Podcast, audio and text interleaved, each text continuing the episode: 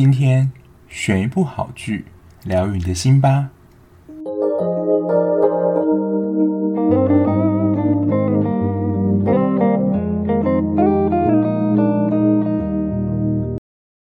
欢迎收听追剧二百五，我是小 B。Hello，大家，不知道我现在声音听起来怎么样呢？就是可能听起来有点疲惫啦，因为我已经连续加班好几天了。不过，因为今天要介绍的题材比较特别一点，所以我可能稿也不用写这么多，就纯粹的抒发我的感想。除了很爱看剧之外，其实我还很爱看一个类型的节目，叫做实境秀，就是 reality show。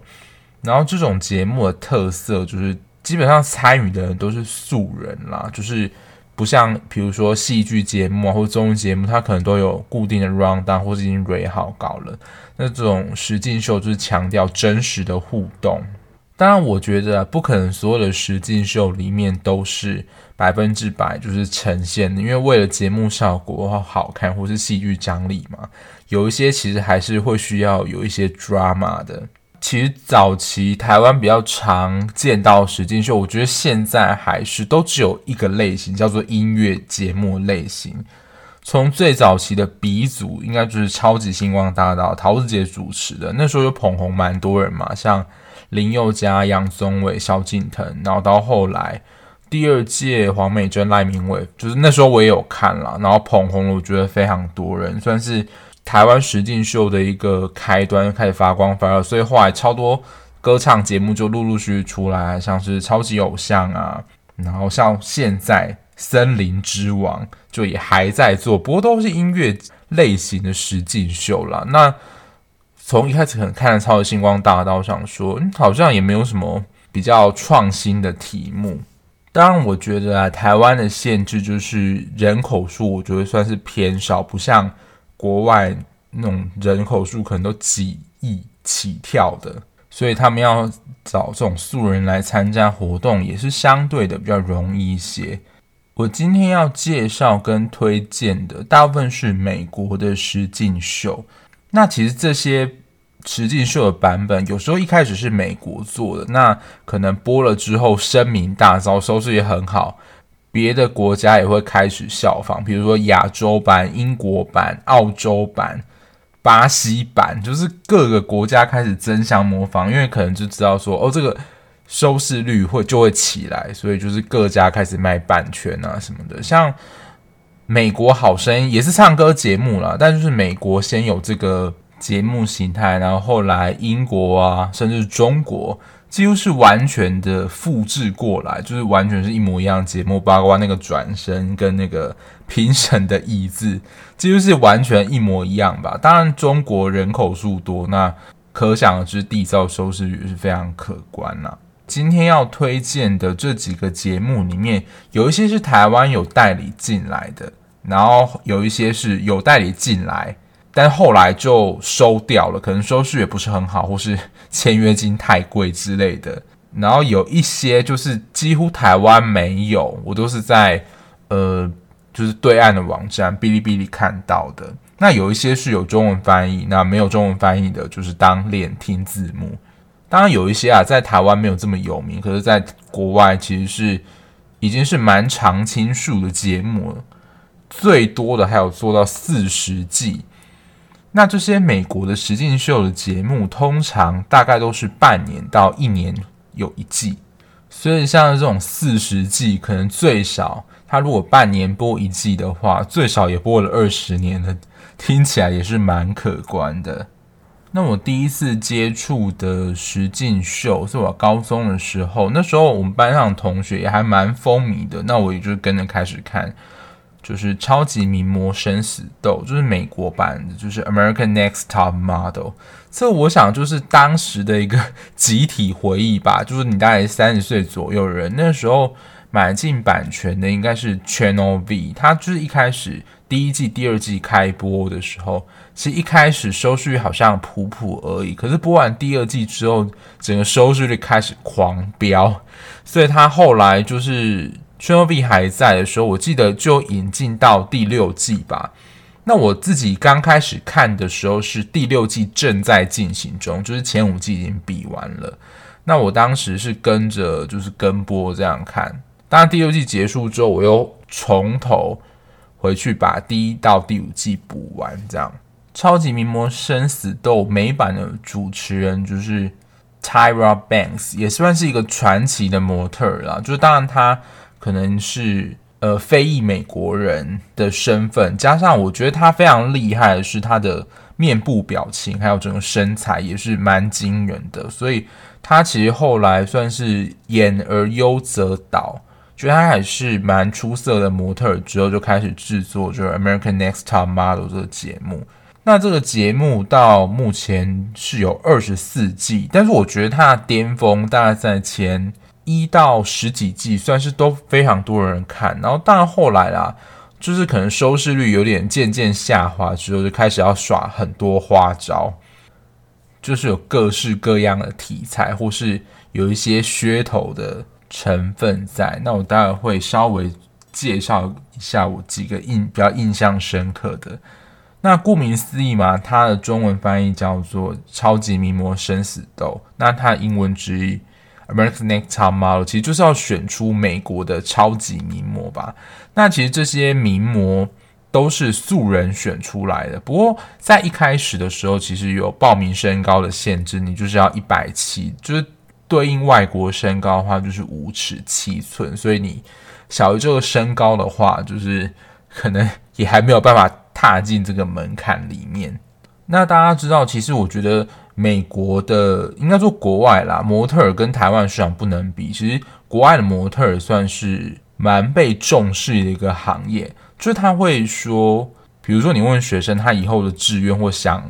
要做什么，他可能会回答模特儿，就大家也不会觉得有什么大惊小怪的。可是如果你在台湾说你将来长大工作或者你的志愿想要当什么话，你说模特儿可能就会被人就是投以奇怪的眼光。就国外在。模特儿这个职业上其实算是蛮普遍的。那进行方式大概就是一季里面除了海选之外嘛，就是大概会选出十三到十四个，就是算 finalist 最后的参赛者。那以一周淘汰一个的方式来选出最后的冠军。那冠军基本上就可以获得呃模特儿公司经纪合约，还有所谓的 cover girl 的一个，就是算封面女郎这样，就是。等于说，这个奖品可能就是一个代言这样子。比赛进行的方式就是每一周的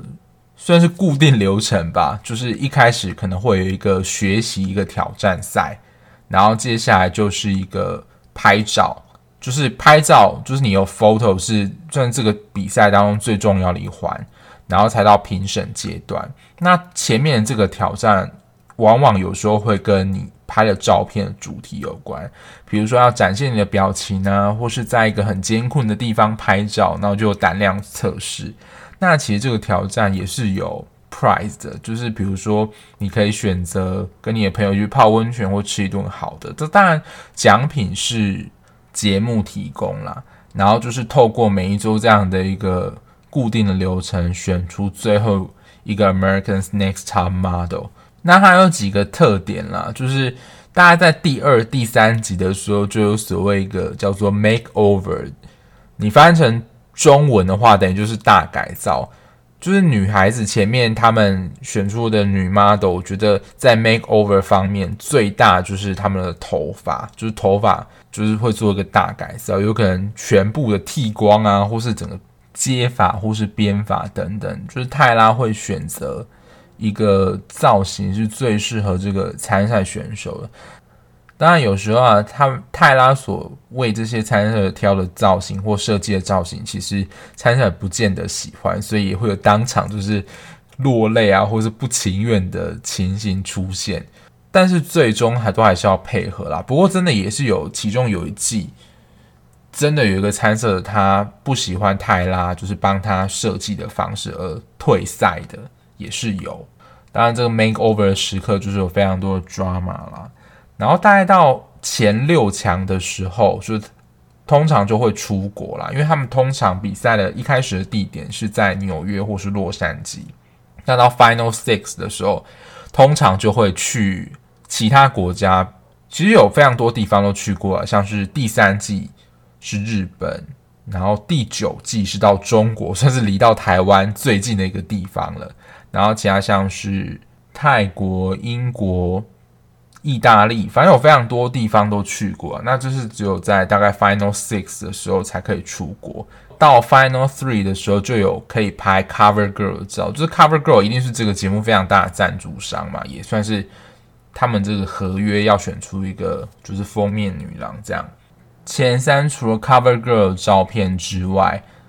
到后面的技术就通常还需要拍广告，所以你的口齿也不是不能太烂。也有蛮多 model 其实他们拍照其实很强，就是 best photo 非常多，可是，在广告的地方因为口条没有很好，或是太紧张的话，也是有被刷掉的记录。最后到 Final Two 的时候，就需要真正的走那种你在电视上看到的秀，就是他可能一走完要马上冲去后台，赶快换另外一套衣服，然后就跟着其他 model 持续的走秀这样。那当然，我觉得如果只是单纯的选秀或是单纯的拍照，一定都很一定没有什么看点嘛。所以其实他们在走秀或是拍照主题上，我觉得真的是日新月异，就是推陈出新。我举一个我自己觉得印象还蛮深刻，他们有时候在平常挑战赛的时候也是有走秀的挑战。当你不可能说就是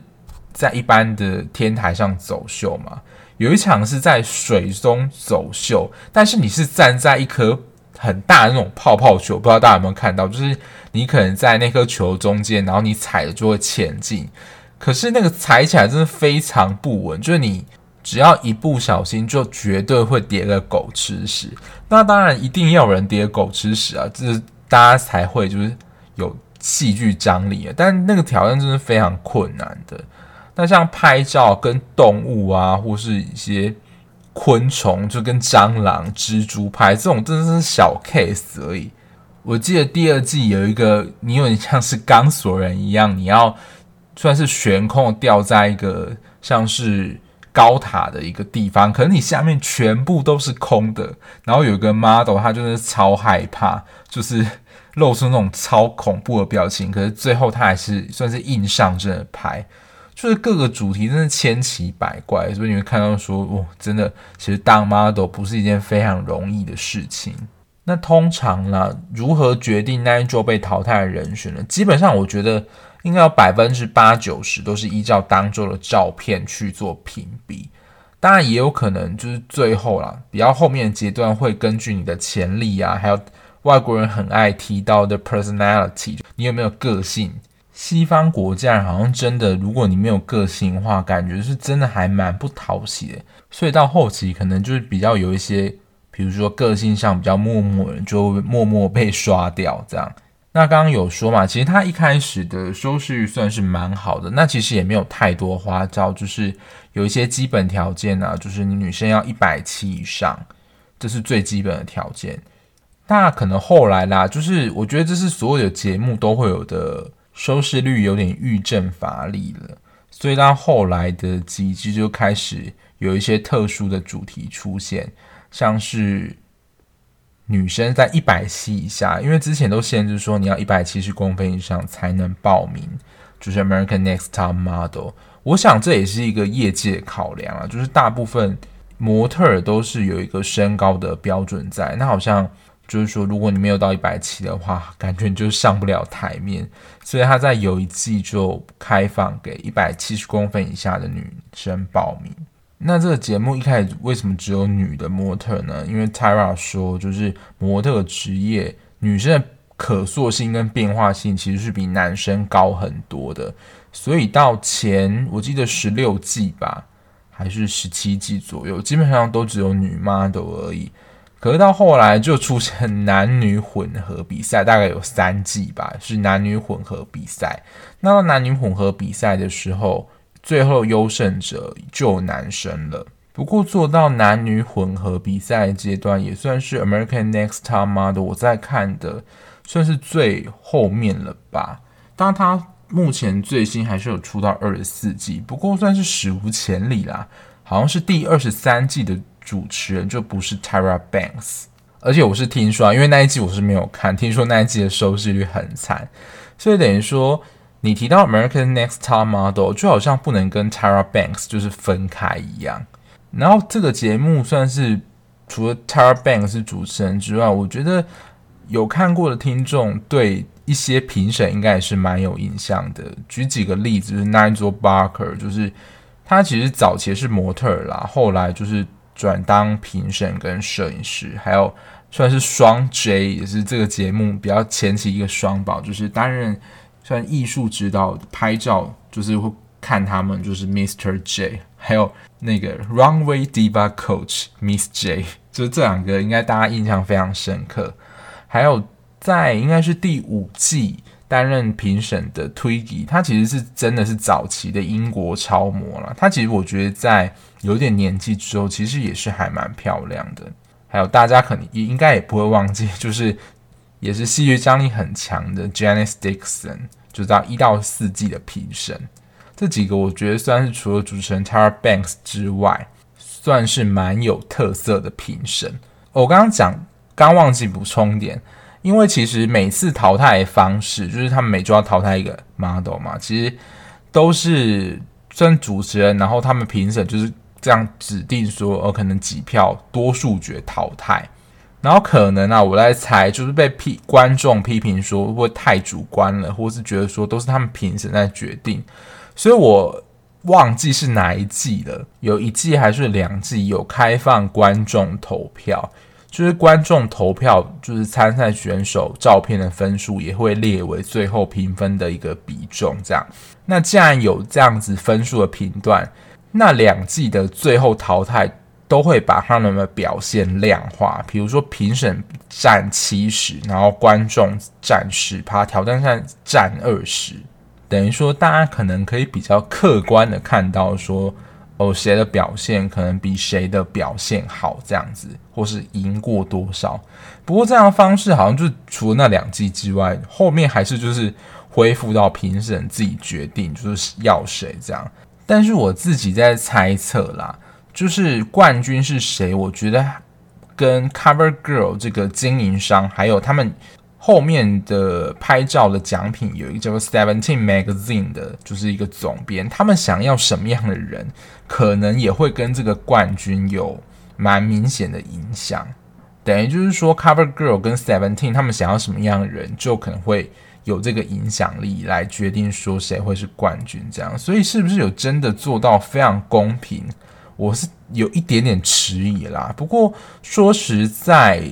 前面几季的冠军，我觉得蛮多都是实至名归的，尤其后面有些打到前四强，其实你就觉得很难选，因为你觉得每一个其实都有当上 American Next Top Model 的潜力。然后 American Next Top Model 算是我一直有持续会锁定的，就是实境秀。当然现在它也比较没有再持续了，所以也算是一个完结了吧。不过就是我觉得，真是因为 America's Next Top Model 的收视太好，就是太成功的关系，所以它衍生的版本真是多到数不清。像是 British Next Top Model，然后可能澳洲啊，甚至还有一个叫还有一版叫做 Asia Next Top Model，可是那我真的觉得有点看不下去。对，就是感觉没有办法像。就是美国版的这么精彩，当然还有非常多版本啊，巴西啦，我忘记有没有中国啦，但就真的非常多国家的想要去效法这样的模式，但是最成功的版本还是 American Next Top Model。然后我觉得有一个很重要，实境秀就是西方实境秀会成功的原因，是因为他们的制作费，我觉得真的都很敢砸。因为你会想说，诶，那这些来参加的人到底要住哪里？还有他们这些钱要怎么出之类的。我之前的印象好像第四季有参赛者说，他就是自己出了机票钱就飞到就是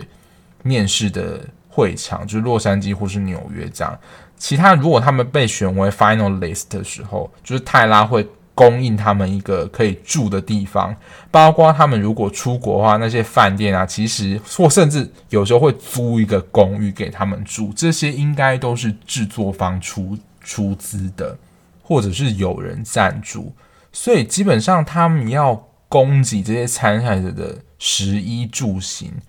这些全部都要包。我想说，台湾好像没有这样的一个节目能够真正的包成这样，而且他们比赛不是说一两天诶，是可能三四个月就要供给他们这样的房租、吃住啊什么的，那真的都是超级烧钱的。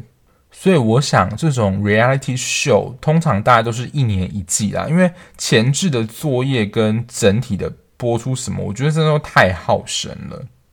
另外，我想提就是我会喜欢看就是这种实境秀，我觉得有两个原因，不知道大家跟我一一不一样。如果你有不一样的想法的话，也欢迎跟我分享。第一个是我觉得是因为参加都是素人，所以。参加这个活动对他来说，有可能是影响他未来的一个蛮重要发展的一个关键因素。所以，其实你在这种 reality show 里面，通常蛮常听到参赛者讲一句话，就是这是什么什么 I have ever been，就是我见过最华丽比赛、最怎么样比赛，就是他非常的赞叹，或是他从来没有这样的机会。不过确实啊，有些人因为比如说这个 model 比赛，或是等一下要提到一些比赛当中，就真的踏入这一行，然后影响他人生，你就会觉得说哇，原来一个这么小的比赛可以改变就是人的一生这样。那在台湾的话，我觉得最明显的应该就是萧敬腾了吧，就是他真的当时是一个踢馆魔王，但到现在已经你知道红透半边天，到现在也出来就是。开连锁饮料店，然后人气跟买气也是蛮好的。然后第二个原因，我觉得就是这种竞争的感觉，就是可能我不知道，我真的好胜心真的很强，但就会想要看在这种比赛当中，谁真的可以成为那个 top 的角色。而且我觉得这种实境秀都有一个特色，我觉得就是蛮强调，就是美国这种个人主义的。就能够获得奖品或是奖赏的，通常都只有第一名，第二名就真的是什么都没有。你可能就是跟第三、第四甚至最后一名得到的待遇或怎么样，其实是一样，就是没有获得任何东西啦。只有就是强调就是胜者为王这样。这当然我觉得是西方实境秀的一个特色啦。但我觉得还蛮享受这种看谁会成为第一的这种感觉。录到现在，我觉得这一集应该就会分成上下集。我才光讲第一个 American Next Top Model 就花了将近快二十分钟的时间。我接下来还有蛮多就是我想要提到的实境秀，所以这一集应该就会有上下集啦，甚至可能会有上中下三集，因为我要提到的还蛮多的。那第二个其实也是有在台湾播出过，也是有引进的，它英文片名叫做《The Apprentice》。台湾翻作叫《谁是接班人》，然后这也是我第一次知道川普这个人，因为大家后来因为他当了美国总统，所以才知道说这个唐纳川普这个人。那其实我是在《谁是接班人》这个节目里面，就是认识了唐纳川普。那其实川普他就是大家都知道他是一个生意人嘛，所以这个节目《谁是接班人》就是要选他的，算是。学徒或甚至能够帮他做事的人，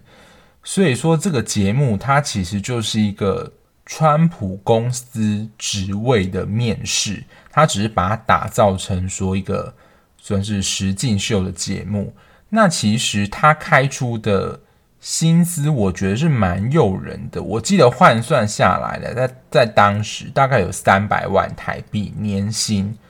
所以其实也吸引了蛮多，不是原本，比如说你是走行销设计啊，或是什么的，大家都会来参加。而且我觉得看了蛮多季的，都会有蛮多的律师参加，因为其实美国他们的律师算分很细的，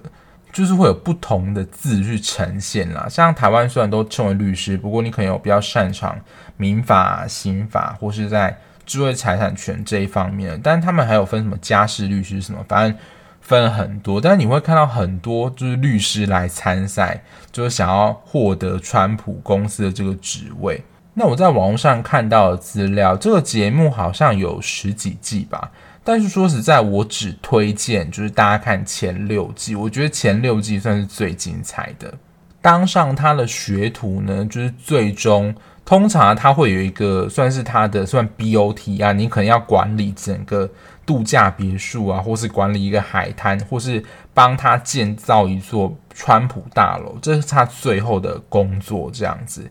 但他的过程当中，其实每一周就是一个面试的一个挑战。节目进行的方式就是会把大概十八个人、十六个人分成两队，然后每一队呢，每一次都会选出一个 project manager，等于就是翻成国语就有点像我们这边的组长，就是或是领头啦。你要决定说，比如说这一次的挑战的方针是什么，然后你要如何分配组员去做他们应该做的事情。比如说，有的人要负责设计啊，有人负责招揽客人啊，有的人要负责。怎么样？就是每个人都有他的工作，你要做这个分配的这件事情。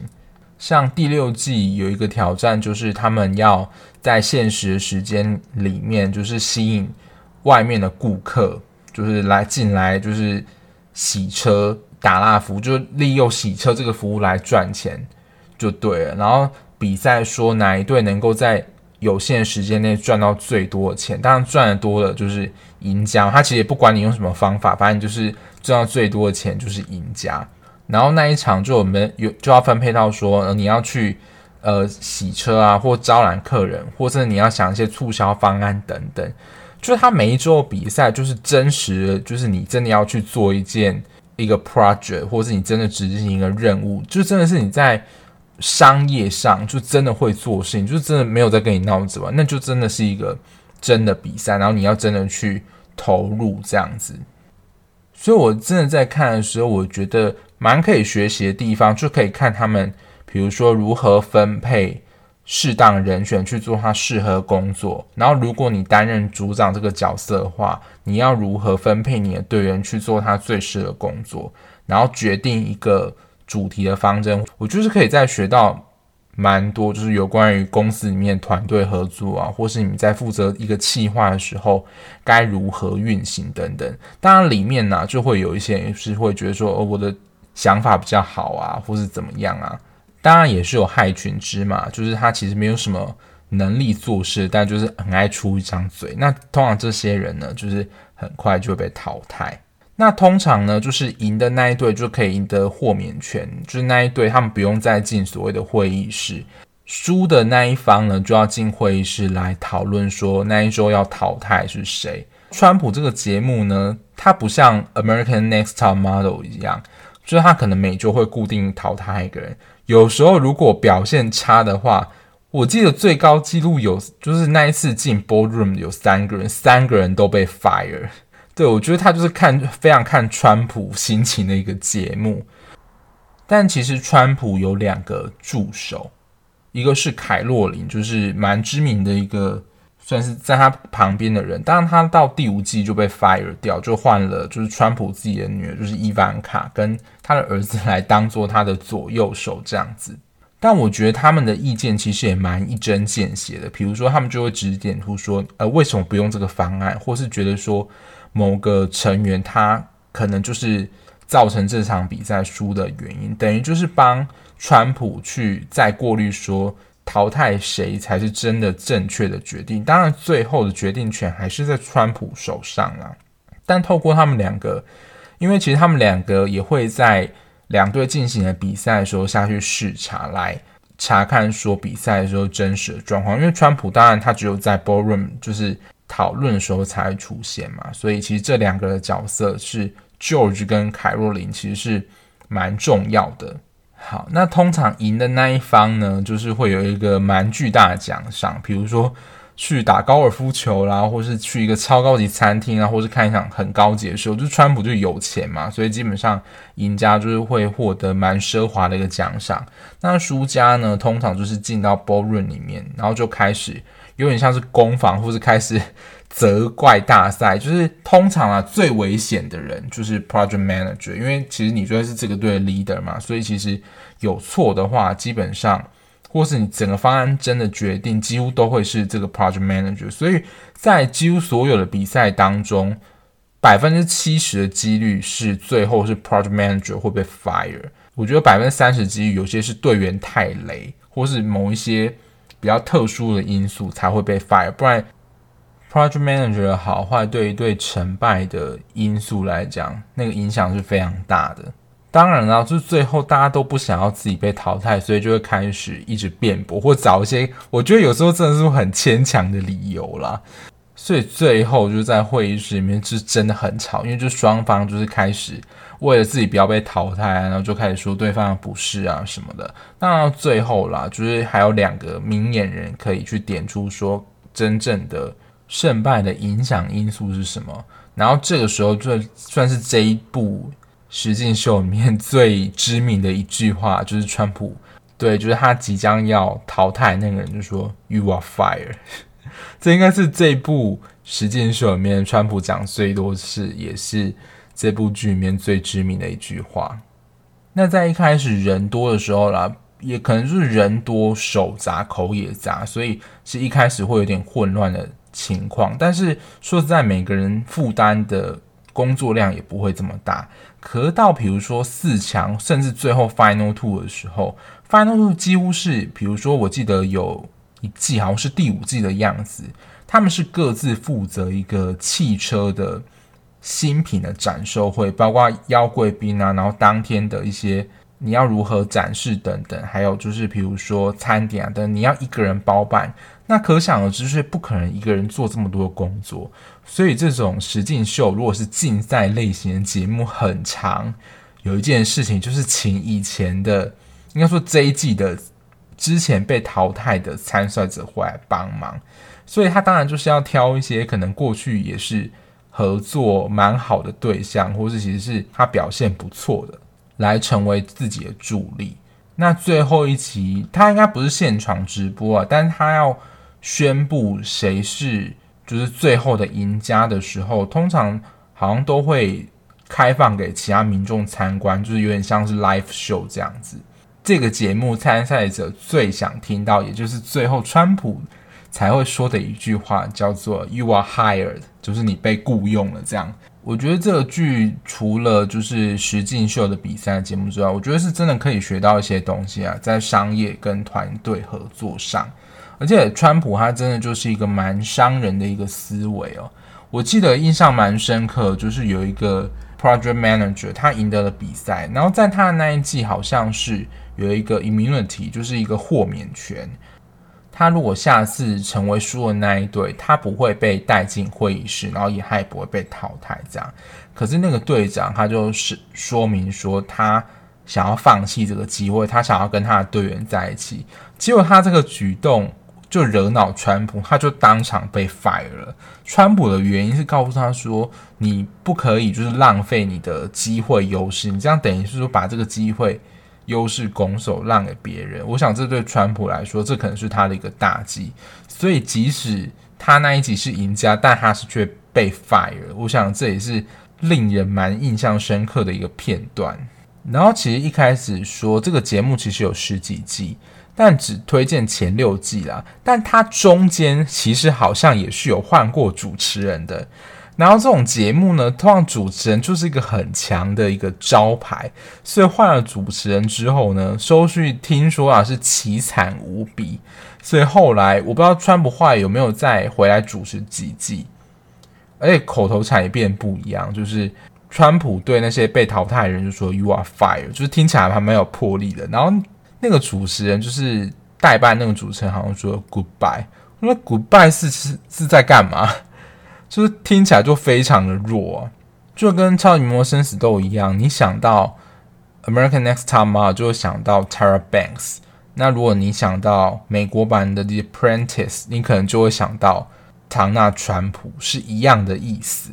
主持人风格真的太强烈，所以换了主持人之后，就是收视就是真的很惨。所以后来川普就是好像又有再回来主持一季吧。但好像就是也是有点欲振乏力，所以好像目前也没有再持续的更新。当然后来就是当了美国总统，所以不可能再让他主持这个节目嘛。如果你是对商业竞赛或者团队合作这种公司啊里面的工作是怎么运行的话，或者 idea 是怎么发想的，我觉得这个节目其实是还蛮可以看的，就是真的可以学到一些东西。并不仅仅是单纯的比赛而已。那今天要介绍的也是台湾有引进的，之前是在 Star World 的，就是引进，它也算是近期一个比较新的节目。目前有一个 YouTuber 啊，就是我自己也会关注，叫做 Simon，他也是因为做了这个系列的，算是解说讲解之后，整个爆红的一个 YouTube 频道，就是厨神当道 Master Chef。目前这个节目在美国版也是播到第十季了，这个节目也是我觉得收视不错之后，所以海外也有其他的版本出现。不过我们今天提的几乎都是美国版的部分。那它既然叫做厨神当道嘛，那势必就是一个主菜节目。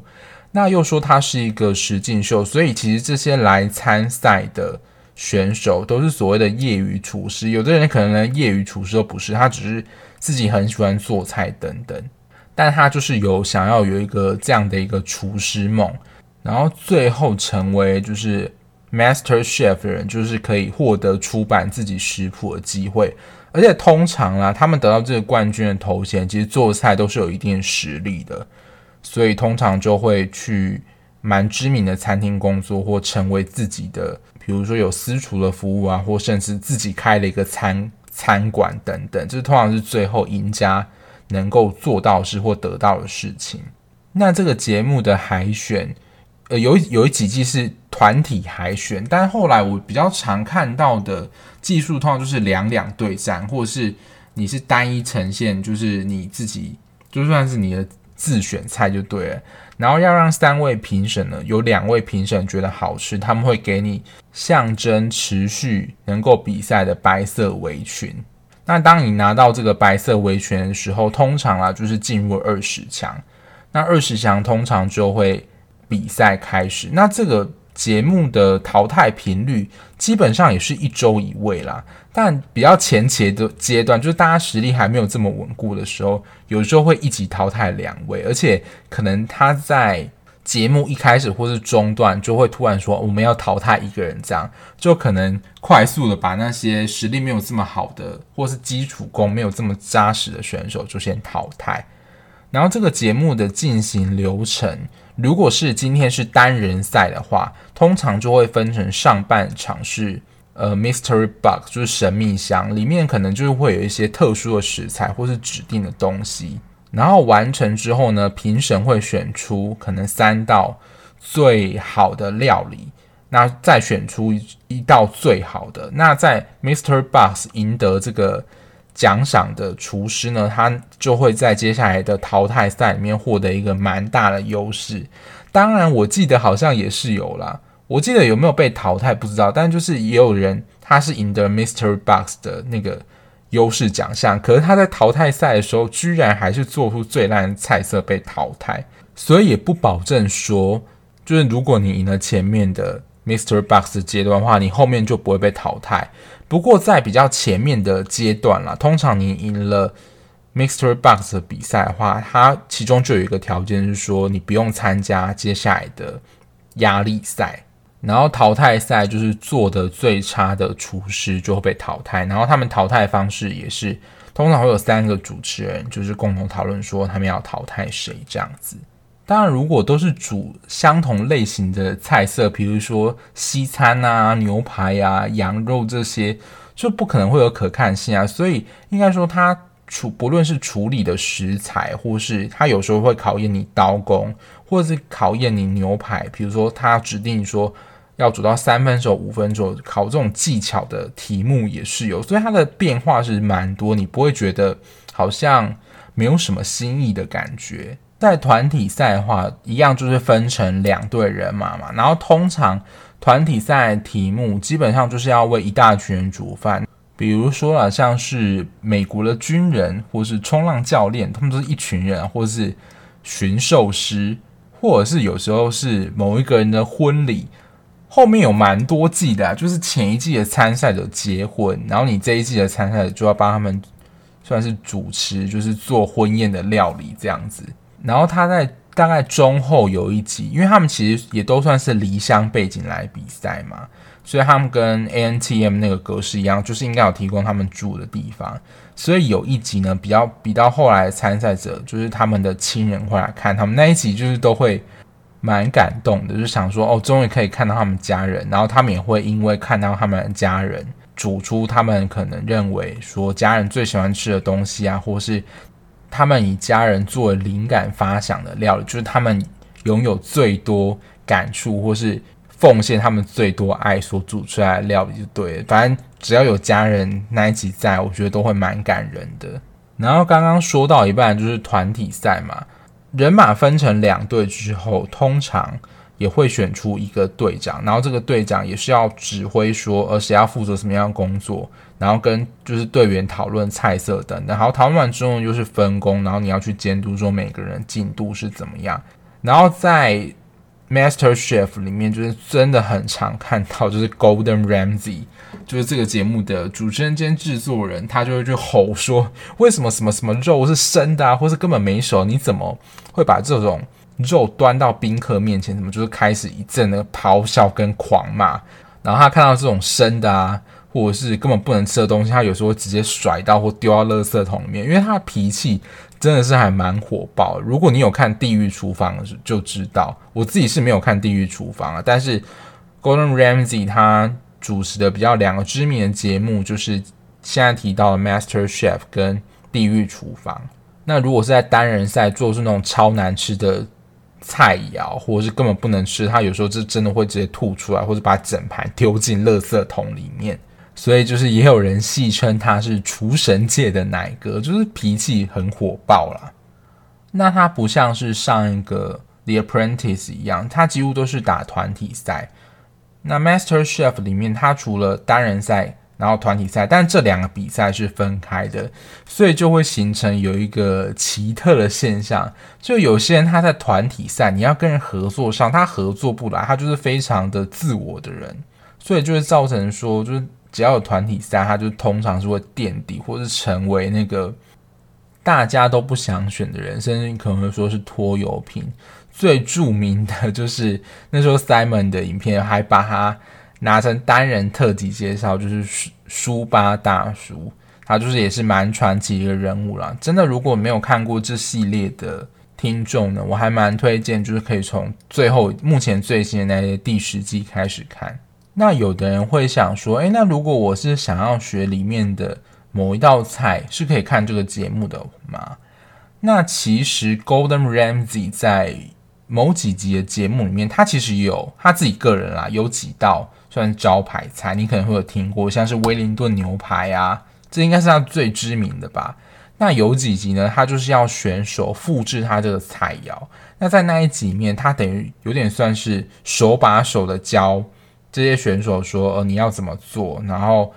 他整个步骤啊，都会示范给他们看。然后要煮多久，什么材料要特别注意。当然，选手只能凭记忆跟理解去马上的去温习，然后重现复制这道菜色嘛。可是，就是如果你真的想学的话，其实你可以暂停拿笔记来抄。所以，如果你是想要学一些料理的技巧，或是某几道的蛮特色料理的话，其实某几集里面它是会有教学的。”只是可能就真的要去搜寻一下，因为我说实在不太记得。相较于就是成人版的 Master Chef，就是 Golden 非常火爆的这个性格，反差就是 Master Chef 有小孩的版本，台湾叫翻译叫做小小厨神啦，那它英文叫做 Master Chef Junior，就是小孩子的版本。那小孩其实范围真的蛮广。蛮广的，就可能从六岁、八岁，甚至到可能十一、十二都还算就可以参赛年纪。但在小孩版本当中，我觉得他们真的对小孩真的是蛮保护的，就是你不太可能看到，就是 Golden 在他们的面前发飙或是骂人等等，就整个是非常的 peace。那如果你是想要看这些小孩合作做菜的话，我觉得就是你也不喜欢这种太吵杂或是骂人这种气氛的话。我觉得小孩的版本是也蛮温馨的，可以看一下。不过我个人啊，自己是没有看过小孩的版本。然后其实原本会来参加这个比赛的选手，其实本身就蛮喜欢做菜，所以即使他最后可能没有达到，比如前十或甚至冠军的等等蛮多选手后续都还是有从事就是餐饮相关的工作，而且算是还蛮多机会的。我觉得有一些就是参赛选手的属性算是蛮特殊的，像第三季有一个是盲人参赛，他就是完全看不清楚说他前面的食材样子是怎是怎么样，他只能靠摸去感受一下说现在这个食物位在哪里，然后他。如果要烹调的时候，他其实要非常注意，就是用火的安全。然后还有一个属性，真的是蛮不利的，就是素食者，而且蛮多其实都是纯素的，所以他其实碰到那种肉料，他完全没办法试吃，他真的只能凭感觉加调味料。我觉得这是在参赛选手属性上算是比较弱势的地方，不过也是有。呃，吃纯素的选手闯到前前，我记得有闯到前五过。但我说真的啦，就是如果你是没办法这样试吃的话，真的会算是蛮吃亏的。目前 Master Chef 是播完第十季，我记得是去年播完的。那它出的速度大概也是一年一季，不过今年我觉得应该受到疫情的关系，可能会延播或者是停播一年吧。但我想这个节目应该会持续的下去啦，因为收视率看起来也是不错的。可以说它能够做到十季，也真的算是一个里程碑。因为他们其实所有的食材啊、烹饪器具啊什么的，选手住宿也都是他们要包跟处理。那看一下，你看那个规格啦，真的就是一定是一笔不小的开销跟花费。但我想能够一直持续的做下去啦，一定就是有就是固定的观众群会喜欢看这一类的节目，而且大部分最后啊拿到 Master Chef 的人，就是真的都完成他的梦想，而且有几个我觉得真的算是抛家弃子，就是有天把他的生命就赌在就是这一切上面，然后最后真的成功，其实就真的会蛮感动的。我想这就是跟一般明星。的这种秀已经 r 好了，秀有不同的感觉，因为他其实跟我们就是真的蛮贴近，就是他可能也是一个素人啦，但他就是因为参加这个比赛或这个节目之后，他整个人生从此翻转改变了，你会觉得说蛮为他高兴的，当然也希望这样的幸运也能够发生在自己的身上。那今天以上我先介绍，算是三个在台湾。有持续引进，就是有连续播出的实境秀节目，可能也是在大家的记忆当中是比较鲜明的实境秀，大家可能会比较有共鸣啦。那下一集的节目当中呢，我会介绍台湾曾经引进，可是可能你也不知道它要引进就收掉，没有再引进的节目，还有一些没有引进台湾的竞赛的实境秀节目，让大家知道。当然了，我也不知道说大家会不会就是跟我一样那么闲，就是有时间看那么多不同的戏剧或是不同类型的节目。那希望你们可以多给我一些回馈，让我知道你们喜欢怎么样节目类型，或者喜欢什么样剧哦。那因为今天这一集不是做戏剧或是电影的类型，所以我也不知道大家会不会喜欢，所以也会看一下这一集的收听率来决定，就是。之后要不要做一些其他类型题材的节目类型？当然也都会是我自己看过的啦。好，那今天节目就先到这边，我们下一集节目再见喽，拜拜。